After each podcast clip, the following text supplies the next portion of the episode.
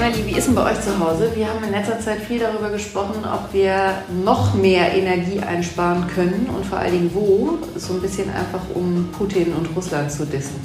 Ähm, das ist bei uns ein großes Thema. Das ist bei uns ja schon vorher auch ein großes Thema gewesen, wie bei euch auch. Und ich glaube, ehrlich gesagt, ich bin diejenige, die immer rumläuft und alle Heizungen runterdreht und dann werden die heimlich wieder hochgedreht und äh, ja, das Licht wird reingelassen. Ja, ich mache überall Licht aus. Mhm. Ich äh, mache das Wasser aus, während ich meine Zähne putze und so. Mache das auch bei den anderen. Das führt auch zu genervten Stimmungen manchmal im Haus, aber ich finde, man könnte noch mehr machen. Und es ist aber ein bisschen so, dass ich äh, denke, es wird jetzt ein bisschen wärmer, es wird jetzt, ist nicht mehr so schlimm, aber ein bisschen Angst davor, was auf uns zukommt, wenn die ersten Rechnungen kommen, habe ich schon, muss ich sagen. Ja, also das geht mir genauso. Und ich bin im Übrigen diejenige, die, wir haben so ganz viele schaltbare Steckdosen und ich mache dann immer den Standby-Modus aus über die Steckdosen. Das nervt aber auch alle, wenn ich sie dann darauf hinweise. Aber was das überhaupt bringt und wo man noch mehr Energie einsparen kann, das wollen wir jetzt mit Tanja Leutsch besprechen. Tanja ist Future Woman und ich sage ganz herzlich willkommen. Hallo, herzlich willkommen zurück. Ich freue mich hier zu sein. Ja, wir finden das super, dass du heute da bist und wir müssen einmal erklären, warum wir dich zu diesem Podcast eingeladen haben. Du bist Geschäftsführerin bei CO2 Online, einer gemeinnützigen GmbH und erklär doch einmal ganz kurz selbst, was ihr macht, weil du es am besten erklären kannst. Ja, wir bieten mit CO2 Online eine interaktive Klimaschutzberatung an, also online. Und wir haben diverse Webseiten, die Endverbrauchern und Endverbraucherinnen dabei helfen, selber CO2 einzusparen, Energie zu mindern, Förderprogramme zu nutzen und alles, was dazu gehört. Und versuchen vor allen Dingen auch gerade bei den Punkt, so die Frage, die ihr euch ja auch gestellt habt, so wie, wo fange ich denn eigentlich an oder was bringt viel, was bringt wenig, worauf sollte ich mich konzentrieren? Wir sprechen da mal von sogenannten Big Points. Das versuchen wir zu vermitteln und vor allen Dingen uns auch die Lebenssituation der einzelnen Personen anzuschauen, weil die ja sehr unterschiedlich ist und das bedeutet auch, dass es unterschiedliche Einsparmöglichkeiten gibt. Wir gehen gleich noch ein bisschen mehr natürlich ins Detail, aber wie bist du denn damals oder wann bist du darauf gekommen, das zu machen und äh, wie hat sich die ganze Idee entwickelt? Also ich, äh, ich hätte ja niemals gedacht, dass ich jetzt äh, bei einem Arbeitgeber fast 20 Jahre schon arbeite. Also bei mir war es so, dass ich ähm, habe einen Kommunikations- und einen journalistischen Hintergrund und habe dann irgendwann gesagt, nachdem ich so ganz verschiedene Themen im Bereich der Öffentlichkeitsarbeit behandelt habe oder behandeln durfte, dass ich mich mal auf eine Sache fokussieren möchte und gerne ja im sozialen Bereich oder im Nachhaltigkeitsbereich. Da war Klimaschutz noch nicht das, das ganz so präsente Thema, wie es jetzt ist. Und ja, dann hat CO2 Online mich so ein bisschen gefunden. Ich bin in das Thema dann eingetaucht und mache das jetzt seit vielen Jahren und dadurch, dass wir ja viel mit Daten arbeiten, wir arbeiten viel mit Menschen, es ist jeden Tag aufs Neue spannend und bringt viel Spaß. Super cool. 20 Jahre, das ist wirklich eine Hausnummer. Das kann man nicht anders sagen. Du hast ja jetzt von uns schon einiges gehört, was wir so versuchen und womit wir unseren Familienmitgliedern auf den Keks gehen.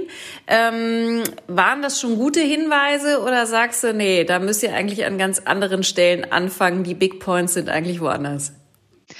Also was mir aufgefallen ist, was ich gut finde, ihr habt euch schon diesen Themen zugewendet. Erstmal, wo kann ich Heizenergie sparen, wo kann ich Strom sparen? Das sind die zwei wirklich großen Handlungsfelder, die ich als Privatperson habe, neben der Frage, wie ich mich bewege, also mein Mobilitätsverhalten oder meine Mobilitätsinvestition.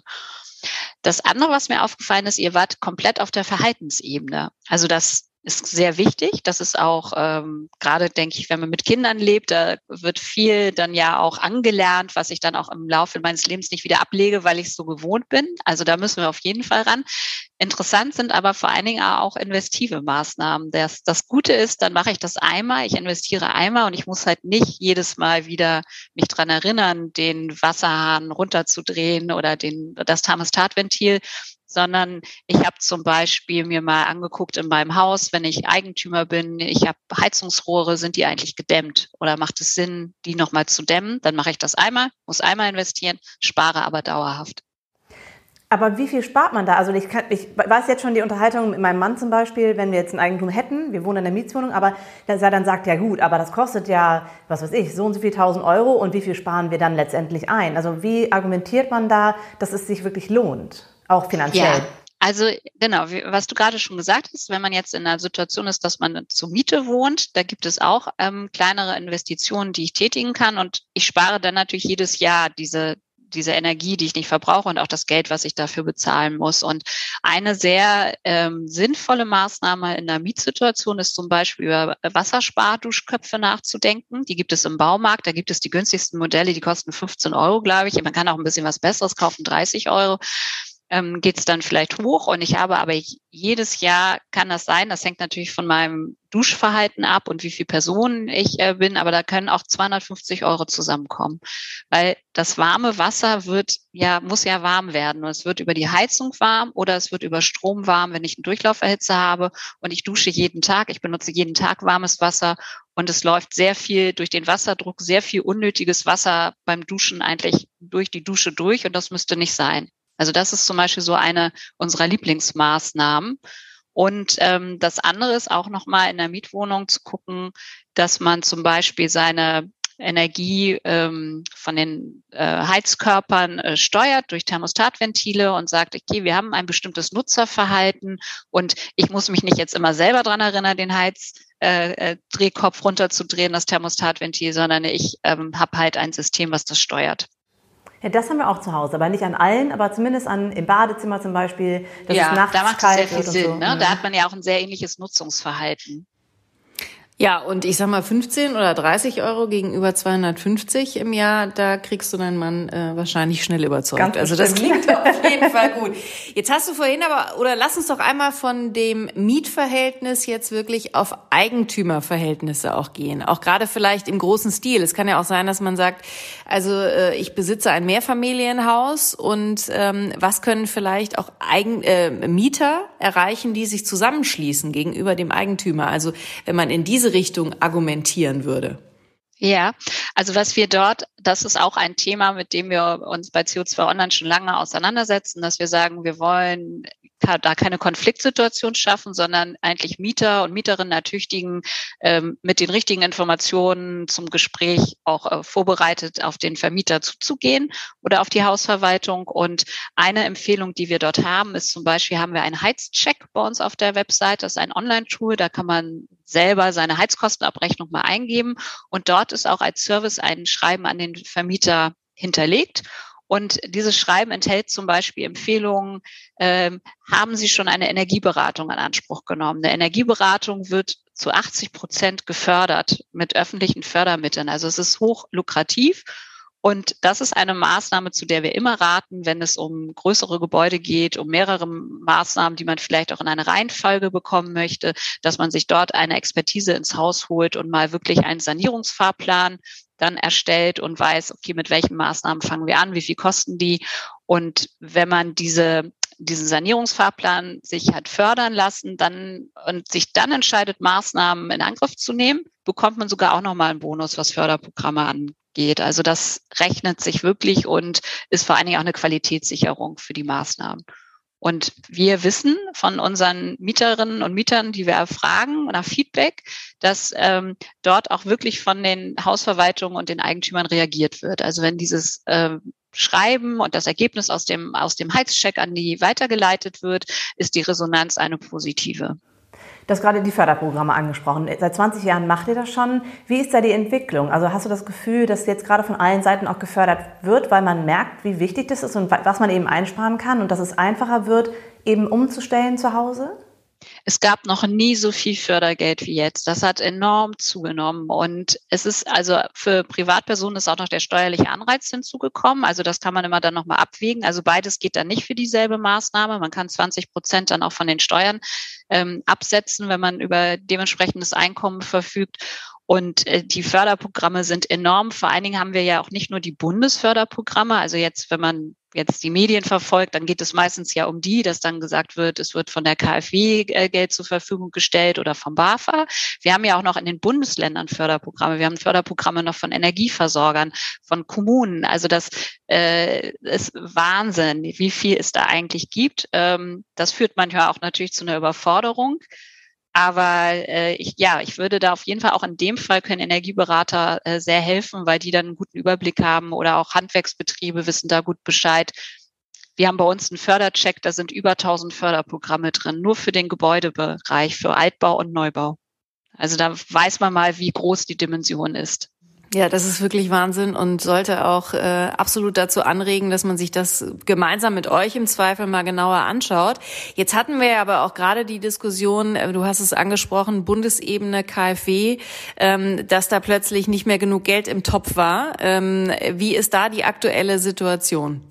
Ja, also da, da kamen so ein paar Komponenten zusammen, dass da bereits ja schon angekündigt wurde, dass ein bestimmter Fördertyp auch auslaufen wird. Also da, da sprechen wir vor allen Dingen um den, geht es auch um den Neubau, ja, um einen Neubaustandard und dass der, dass der auslaufen wird. Und da hat nochmal ein enormer Run stattgefunden, was dort alle Beteiligten ähm, ja wirklich überrollt hat und da äh, solche Summen zusammengekommen sind, wo dann dieser Förderstopp sehr schnell ausgerufen wurde und super kurzfristig. Also da konnten auch die ganzen, die in der Kommunikation sind, also auch Akteure wie wir, wir haben das quasi ja an dem Tag selber, wo der Förderstopp schon kam, erfahren, also mussten da auch sehr schnell äh, agieren. Das ist eine Situation, die sich da keiner wünscht. Also und die, die man natürlich auch versucht zukünftig wieder zu vermeiden. Und das dann kam ja auch relativ schnell die Rückmeldung, dass da jetzt auch wieder Förderanträge vor allen Dingen auch für den ähm, Altbau dann wieder gestellt werden durfte. Und mit dem Neubaustandard, das wird man halt auch jetzt sehen zukünftig, inwiefern das dann ein Standard sein wird, der gesetzlich gefordert wird. Und dann gibt es dafür auch nicht mehr Fördermittel. So ist im Moment ja das Gesetz. Äh, alles, was dann im Ordnungsrecht drin ist, dafür darf es dann nicht eine Förderung geben. Ähm, aber das war für alle Beteiligten, also ich glaube inklusive der politischen Verantwortlichen, eine sehr unschöne Situation, weil mhm. man da ja dann immer nur am Hinterherrennen ist. Wir sind ja seit äh, ein, paar Wochen in einer furchtbaren Situation mit der, dem Krieg in der Ukraine und das Thema eben Energie und dass es mehr, mehr kostet. Habt ihr gerade einen, einen Run mit vielen Anfragen oder ist es noch nicht bei den Menschen angekommen? Also die Angst, dass man jetzt viel Geld zahlen muss für alles, das ist schon angekommen, habe ich so den Eindruck. Aber dass man da jetzt Umsetzungsmöglichkeiten hat, das ähm, ist, glaube ich, noch nicht da. Also hast du viele Anfragen gerade? Emily, es geht durch die Decke. Es geht wirklich durch die Decke und es ist ein, ein, ein, ein Momentum, wo ich ähm, sehe, dass wir auch eine, so, so schrecklich wie das alles ist, aber ich also wirklich die Hoffnung habe, dass in der Bevölkerung ein Umdenken auch stattfindet und der starke Wunsch auch, also das verstanden wird, was Energiekonsum eigentlich bedeutet. Also und, und nicht nur für den eigenen Geldbeutel, sondern für unsere gesamte Gesellschaft und für die für die Sicherheit, für die äh, zum Thema Erpressbarkeit, äh, dass wir ähm, ja uns nicht abhängig machen wollen von Ländern, die politisch eine andere Richtung einschlagen als wir und ähm, nicht unsere äh, gesellschaftlichen Werte mit mittragen, ähm, für die wir viele Jahre ja äh, uns sehr intensiv auch eingesetzt haben, dass wir sie hier haben. Also da, das ist ein, ein ein ganz wichtiger Zeitmoment. Und deswegen ist es wichtig, dass wir dort auch aufzeigen, was kann jeder Einzelne tun, damit wir von, von diesen ganzen Gasimporten und Ölimporten unabhängiger werden. Und wir haben einen Zuwachs, also ich saß gerade zusammen mit unserem äh, Team, die die ganzen Zahlen auswerten, unsere Beratungszahlen gehen nach oben, die Zugriffe auf die Webseite, E-Mails, die uns geschrieben werden, weil jetzt ist natürlich genau die Frage, so wie, wie, wie komme ich denn an eine Wärmepumpe oder wie kann ich PV auf mein Dach machen? Und ich möchte das gerne tun und es wird nicht mehr damit argumentiert, das muss ich aber in fünf Jahren amortisiert haben oder in zehn Jahren, wie sonst ja der Fall ist, wenn wir solche Gespräche führen, sondern es wird gesagt, ja, nein, ich will hier einen Beitrag leisten und das bedeutet äh, Energiesparen. Und wie viel kann man damit dann wirklich ausrichten? Also wenn wir die große Abhängigkeit anschauen, dann sagen wir ja auch immer, die große Energie wird ja eigentlich bei der Industrie beispielsweise verbraucht. Also was können wir wirklich bewirken in diesem Wohnsektor? Der, der, das ist enorm. Also das ist enorm. Also das Wichtige ist ja, äh, wie du das sagst, Janine, man darf jetzt nicht einen Sektor gegen den anderen ausspielen, sondern jeder Sektor muss deutlich runter, vor allen Dingen ja auch von dem von den CO2-Werten, ja, wenn wir unsere Klimaschutzziele äh, wirklich noch erreichen wollen. Und der Gebäudesektor, also wir wir wissen, ähm, wenn wir uns das anschauen, also gerade im Wohngebäudebereich, dass wir dort jedes Jahr das Potenzial haben, 14 Milliarden Euro an Heizkosten zu sparen und das sind 60 Millionen Tonnen CO2. Das ist gigantisch. Also wir wissen, dass 90 Prozent aller Gebäude, also jedes neun von zehn Gebäuden hat Sanierungspotenzial. Und ähm, die, dieses, das müssen wir jetzt angehen, also noch intensiver als vorher. Kannst du das mal gegenüberstellen, wie viel Tonnen Energie ähm, wir eigentlich äh, beziehen, also aus dem Ausland und gerade auch aus Russland, damit man mal so einen Eindruck bekommt, wie viel Prozent der gesamten Abhängigkeit sozusagen können wir wirklich beeinflussen äh, mit der Veränderung zu Hause? Mhm. Mhm. Also ähm, wir bekommen ja über 50 Prozent unserer Gasimporte stammen aus Russland. Und ähm, es geht jetzt darum, zum einen zu sehen, wie man das natürlich durch andere Quellen irgendwie, also durch Verträge mit anderen Ländern geliefert bekommt ähm, und wo man äh, noch andere auf andere Energieträger setzen kann. Ähm, und das Dritte ist ja dann zu sagen, was können wir denn auch reduzieren? Und ähm, das äh, gab jetzt vor einiger Zeit eine Studie, die gesagt hat, wir müssen jetzt versuchen, dass wir bis zur nächsten Heizperiode, darum geht es ja, wenn wir jetzt wieder anfangen, dann ähm, verstärkt auch wieder zu heizen, also Richtung Oktober, müssen wir zehn Prozent müssen wir runterkommen ähm, von von unserem ähm, Energieverbrauch. Und äh, das ist, da sagen wir, wenn wir jetzt mit voller Anstrengung da reingehen, können wir das schaffen. Ja, also wenn man diese Maßnahmen der verhaltensbedingten Maßnahmen zusammennimmt, also die ihr da angesprochen habt, beispielsweise ähm, weniger, weniger Warmwasser verbrauchen, ähm, ein Grad runterdrehen im, im, in der Wohnung ähm, und dann investive Maßnahmen, äh, dieser gering investiven Maßnahmen wie Heizungsrohre dämmen, Heizungspumpen tauschen, defekte Thermostate erneuern, ähm, hydraulischen Abgleich in größeren Gebäuden. Wenn wir das alles zusammennehmen, dann können wir diese 10 Prozent schaffen. Das Problem, das wir jetzt haben, war ja zumindest für manche schon voraussehbar. War das bei euch auch schon vor 20 Jahren oder 10 Jahren? Habt ihr auch schon gesagt, ah, Moment mal, das ist nicht so eine gute Idee, wie die Lösung hier in Deutschland ähm, äh, gemacht wird. Ähm, habt ihr darauf auch hin, hingewiesen und es ist jetzt ein bisschen frustrierend, dass man jetzt sagt, man, äh, das haben wir euch doch schon vorher gesagt. Ja, es ist, es ist, äh, das ist sehr, also es ist sehr frustrierend. Wir sind ja auch nicht, also CO2 Online ist da ja auch nicht alleine unterwegs, sondern wir sind da ja wirklich äh, ganz viele Mitstreiter. Da sind äh, sowohl äh, ja, Verbände dabei wie die Deutsche Unternehmensinitiative Energieeffizienz. Ganz, also da sind über 200 Unternehmen drin zusammen, die alle mit dem Thema Energieeffizienz unterwegs sind und die dauernd sagen, das sind ist Hidden Champion. Ja, also wir gucken immer auf die, den Ausbau der erneuerbaren Energien, ja, das ist total wichtig. Das ist auch, ähm, müssen wir tun. Aber dieses Potenzial, was wir sparen können, das geht uns ja jedes Jahr verloren. Und wir waren immer in der Argumentation unterwegs mit, es geht zum einen um die Kosten, die die Haushalte belasten. Es geht um das Thema Klimaschutz, CO2, aber auch um das Thema Versorgungssicherheit. Also weil wir das in der Vergangenheit ja immer schon mal wieder auch hatten. 2006 ist das, äh, war es ein ganz, ganz großes Thema. Also wir, wir wissen das eigentlich alles und ähm, wir sehen es jeden, jeden Tag auch live, wenn wir in Gebäude gehen. Wenn ich in das Gebäude meiner äh, von der Schule meiner Tochter gehe, dann äh, sind da ist da 26 Grad, weil sich die Heizung nicht regulieren lassen kann und die Fenster sind offen. Also das und das ist Standard, ja. Also ich spreche jetzt nicht über die Hightech Neubauten, sondern das ist der Gebäudebestand in Deutschland.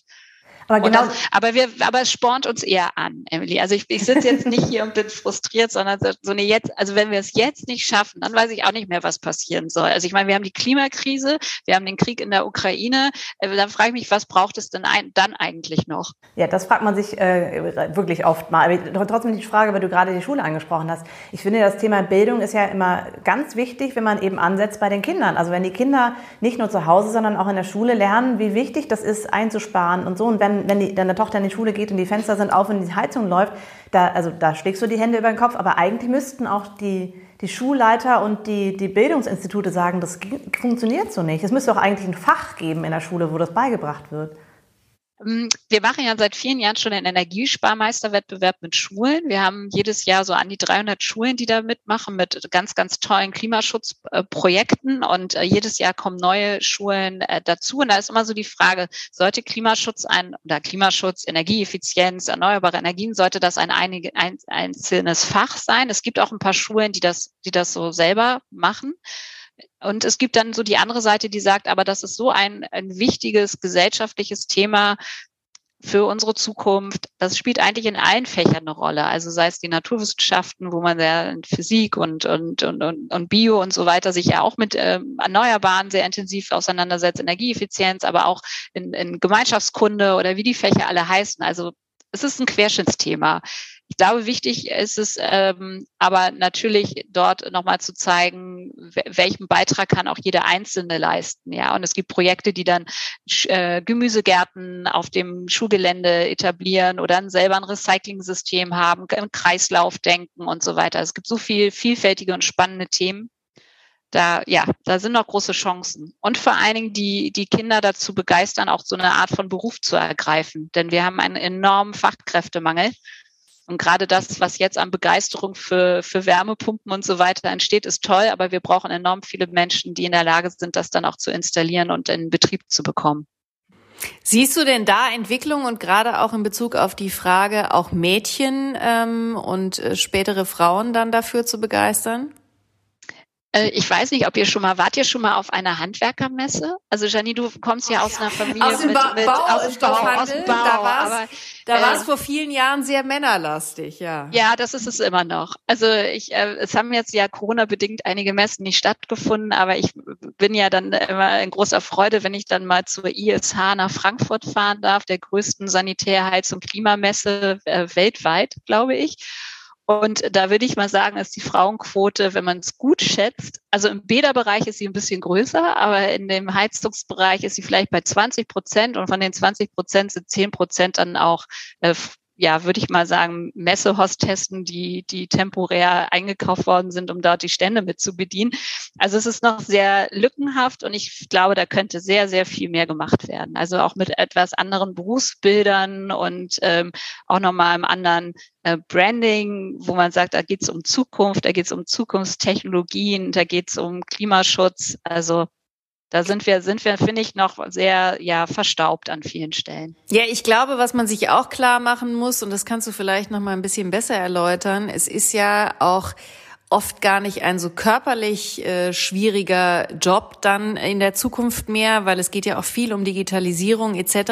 Also uns geht es ja nicht darum, also äh, ne, wir sprechen ja viel darüber eben auch Gleichberechtigung ähm, und dass das Weibliche genauso gleichwertig sein muss wie das Männliche. Ähm, das ist uns ja ein wichtiges Anliegen, aber es geht ja nicht darum, dass jetzt alle Frauen und Mädchen irgendwas machen müssen, was sie körperlich eigentlich gar nicht schaffen. Aber auch diese Berufsbilder und diese Fachkräfte, da verändert sich das Berufsbild ja total. Wie würdest du das einschätzen?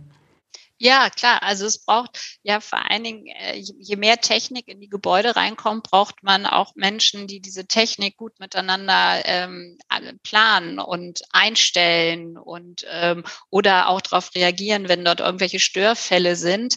Und äh, das ist dann manchmal, äh, wie du schon sagst, Janine, gar nicht, äh, dass man da mit dem Vorschlaghammer irgendwie los muss und äh, alles in, in Schutt und Asche haut, ja, sondern das sind, sind hochkomplexe Dinge, die da zusammenlaufen. Oder halt auch in der Entwicklung Entwicklung von Produkten, wo man einfach merkt, es, okay, es gibt Gebäude, äh, die, die, die kann man nicht eins zu eins ähm, voll sanieren, weil da so viele Rahmenbedingungen sind. Dann braucht es halt eine andere Intelligenz an der Stelle, die dazu führt, dass man Energie einspart. Ja, oder wir gehen, wir haben jetzt also eine, eine Hoffnung besteht ja auch in dem Ansatz der seriellen Sanierung, also dass wir ähm, sehr ähnlich, also dass es mehr in Prozessen gedacht wird, dass dann ganze Reihenhaussiedlungen zum Beispiel mit einem, einem Sanierungspaket durchsaniert werden und nicht jedes Gebäude für sich einzeln anfängt. Und da, da sind so viele Qualifikationen für notwendig, die gar nichts mit dem eigentlichen Einbau dann der Modernisierungsmaßnahme zu tun haben. Sondern eher mit Planung und Organisation und sowas alles. Ja, also es passiert auf jeden Fall noch sehr, sehr viel und das ist auch gut so. Ähm, jetzt sitze ich aber hier als Zuhörerin oder Zuhörer und denke, also ich habe jetzt ein Haus, eine Mietswohnung oder ein Eigentum äh, und will mit euch jetzt in Kontakt treten und wie funktioniert das jetzt genau? Also, Wollt ihr überhaupt ja, noch neue genau. Kontakte? Ja, unbedingt, unbedingt mit uns in Kontakt treten, unbedingt. Und zwar, also das, das, das Einfachste ist wirklich co2online.de einzutragen, einzutippen, wenn man am, am Rechner sitzt oder beim Handy und dann mal bei unseren Energiesparchecks zu gucken, welcher, welcher Check jetzt auf meine Lebenssituation gut passt. Ja, ein guter Einstieg ist immer, den Stromcheck zu machen oder den Heizcheck, wenn ich meine, meine Abrechnung mal zur Hand habe, weil ich dann schon sehr gut sehen kann, wie ist mein Verbrauch eigentlich, wie hoch ist mein Potenzial, was kann ich einsparen, sowohl auf äh, Euro, Kilowattstunden und CO2 bezogen und auch schon Maßnahmenempfehlungen bekomme, wie der nächste Schritt aussieht. Und wenn jetzt jemand sagt, ah, ich bin da noch irgendwie gar nicht, dann einfach unser Newsletter abonnieren, weil wir da ähm, wirklich einmal im Monat auch nochmal sagen, was gibt es an neuen Förderprogrammen, was gibt es an neuen Themen, welche Checks sind bei uns jetzt irgendwie geupdatet worden, wo hat man neue Funktionalitäten und da kann man mit uns dauerhaft im Dialog sein, wenn man das möchte. Und, und wir freuen wir, uns über jeden, der zu uns kommt. Ja, das klingt super, weil du hast ja vorhin gesagt, ihr habt auch wirklich einen Run, also das müsst ihr ja auch alles bewältigen. Mich würde aber abschließend, nachdem Emily und ich erzählt haben, äh, wie wir so zu Hause wahrgenommen werden, noch interessieren, wie du so durch euren Haushalt läufst. Bist du da auch die, äh, die ständig den Finger in die Wunde legt? Äh, das, das gut ist, ja, ich, also ich habe ja zwei Kinder, die sind ja mit meinem Job äh, quasi auf die Welt, also die, die, die haben das, glaube ich, schon mit der Buttermilch ja dann äh, quasi übertragen bekommen. Und ich habe zwei kleine Klimaschützer an meiner Seite, die, die uns dann manchmal auch schon darauf hinweisen. Und wir machen das aber zum Beispiel auch so, dass wir momentan äh, wirklich ähm, sehr viel kältere Temperaturen bei uns haben. Und das wird äh, akzeptiert. Ja, man kann ja auch Pullis anziehen und so. Das ist wirklich, man, man denkt, das ist halt so banal, aber es ist einfach so einfach. Man zieht halt einfach einen Pulli mehr an, ne? Und dann ist das alles in Ordnung. Also natürlich haben wir jetzt gerade nicht minus 20 Grad draußen, aber das sind halt Sachen, die einen überhaupt nicht irgendwie belastend, so einen Pulli anzuziehen oder mal das Wasser auszuschalten oder so Kleinigkeiten. Ne? Das ist manchmal, das, das verstehe ich halt nicht. Also nicht nur, was meine Familie betrifft, sondern im Allgemeinen, ne? dass jetzt darüber gesprochen wird, oh, ist aber jetzt irgendwie zu anstrengend, meinen Pulli anzuziehen oder so. Warum? Ja, oder beziehungsweise man ist wirklich den ganzen Tag nicht zu Hause, aber ja. es, es äh, kommt konstant Raumtemperatur von 22 Grad. Das muss ja nicht sein. Also man soll es auch nicht ganz auskühlen lassen, aber wenn ich dann das Thermostatventil auf, auf zwei äh, stelle, dann, ja, dann habe ich da trotzdem noch meine, meine 18 Grad und wenn ich dann wieder nach Hause komme, dann stelle ich es halt wieder hoch. Ja, aber dann fällt ich kann sehr empfehlen, ich habe von dem Gründer von CO2 Online, Johannes Hengstenberg, der leider, leider vor zwei Jahren verstorben ist, habe ich mal so ganz tolle Wollsocken von Modulor, äh, nee, ähm, von äh, Manufaktum geschenkt bekommen. Die gehen bis zum Knie und die sind hervorragend. Wenn man die anzieht, man hat keine kalten Füße und man kann locker runterdrehen. Und das ist ja das Wichtigste, keine kalten Füße zu haben. Aber ich habe jetzt doch noch eine äh, letzte Frage ist mir gerade eingefallen, ähm, weil ähm, viele Krisen, in denen wir sind und eben auch die Pandemie und wir sind ja auch immer noch nicht ganz raus. Ähm, wie lüfte ich am besten? Also Stoßlüften ist das Beste, ne? Ja, das ist auch noch ein, auch ein Lieblingstipp von mir, weil, äh, also das ist auch ein Streitthema zu Hause, weil ich da dann doch äh, immer wieder gekippte Fenster erlebe. Am besten ist wirklich, also typische Situation im Badezimmer geduscht, jetzt einmal äh, die feuchte Luft muss raus, das Fenster wirklich ganz aufmachen und äh, fünf bis zehn Minuten offen lassen und dann wieder zu. Und äh, nicht dieses gekippt lassen und dann über zwei, drei Stunden. Sehr gut. Du hast ja eingangs schon gesagt, ähm, wenn es etwas Gutes gibt an dem, was gerade ist, es gibt ja gerade nichts Gutes, aber dass man halt zumindest mal umdenkt. Ich glaube, wenn die Menschen das in dem Portemonnaie merken, dann werden sie sich umstellen müssen und das werden sie dann auch gerne tun, weil sie dann halt Geld wieder zurückkriegen im, im Sinne oder Geld sparen. Und ähm, wenn das ein, eine gute Sache ist da in, in dieser jetzigen Situation, dann, dann ist es ja zumindest äh, etwas, worauf wir uns hoffen können, dass, dass die Energiekosten eingespart werden und dass ihr dabei helft. Wir werden natürlich die Seite verlinken und äh, ja, und, und hoffen, dass ganz viele Leute noch dazukommen und der Run noch größer wird jetzt. Und ihr weitere Personen einstellen müsst. Ja, genau. ja, wir, wir freuen uns über jeden, den wir, den wir mit, mit der Online-Beratung, die wir machen, motivieren, wirklich den nächsten Schritt dann auch zu gehen. Also entweder man hat schon alle Informationen bekommen, um zu sagen, wunderbar, ich kann das jetzt zu Hause selber schon umsetzen, oder jetzt fühle ich mich halt gestärkt da drin, dass es sehr gut ist, zum Energieberater zu gehen oder zur Handwerkerin oder zu meinem Mieterverein, um, um wirklich dieses Projekt anzugeben. Und ich muss sagen, bei uns ist es so, wir sind alle sprachlos und geschockt von den Ereignissen, die uns umgeben. Aber es, es hilft auch, den Fokus auf etwas zu lenken, wo man denkt, hey, da können wir wenigstens was tun. Und ja, das, das dass man ist diese auf jeden Fall das Thema Energieeffizienz. Und da findet jeder etwas, wo er eine Maßnahme hat, wo er sagt, die kann ich umsetzen, die finde ich gut und das bekomme ich hin. Ja, das ist ein guter Hinweis, weil das ähm, diese Machtlosigkeit ein Stück weit bekämpft. Vielen Dank, Tanja, dass du heute zu Gast warst. Wir haben sehr viel gelernt und ich glaube, alle unsere Zuhörerinnen und Zuhörer auch. Also herzlichen Dank und wir senden energiefreundliche Grüße nach Berlin. Vielen lieben Dank und immer gerne wieder. Hat viel Spaß gebracht. Dankeschön. Uns auch. Vielen Dank und euch allen alles Gute. Und wenn euch dieser Podcast gefallen hat, dann lasst uns auch ein Like da. Und ansonsten klickt euch mal äh, durch alle Links, die äh, drin stehen und äh, informiert euch weiter und lasst es euch einfach gut gehen. So machen wir das. Tschüss. Tschüss.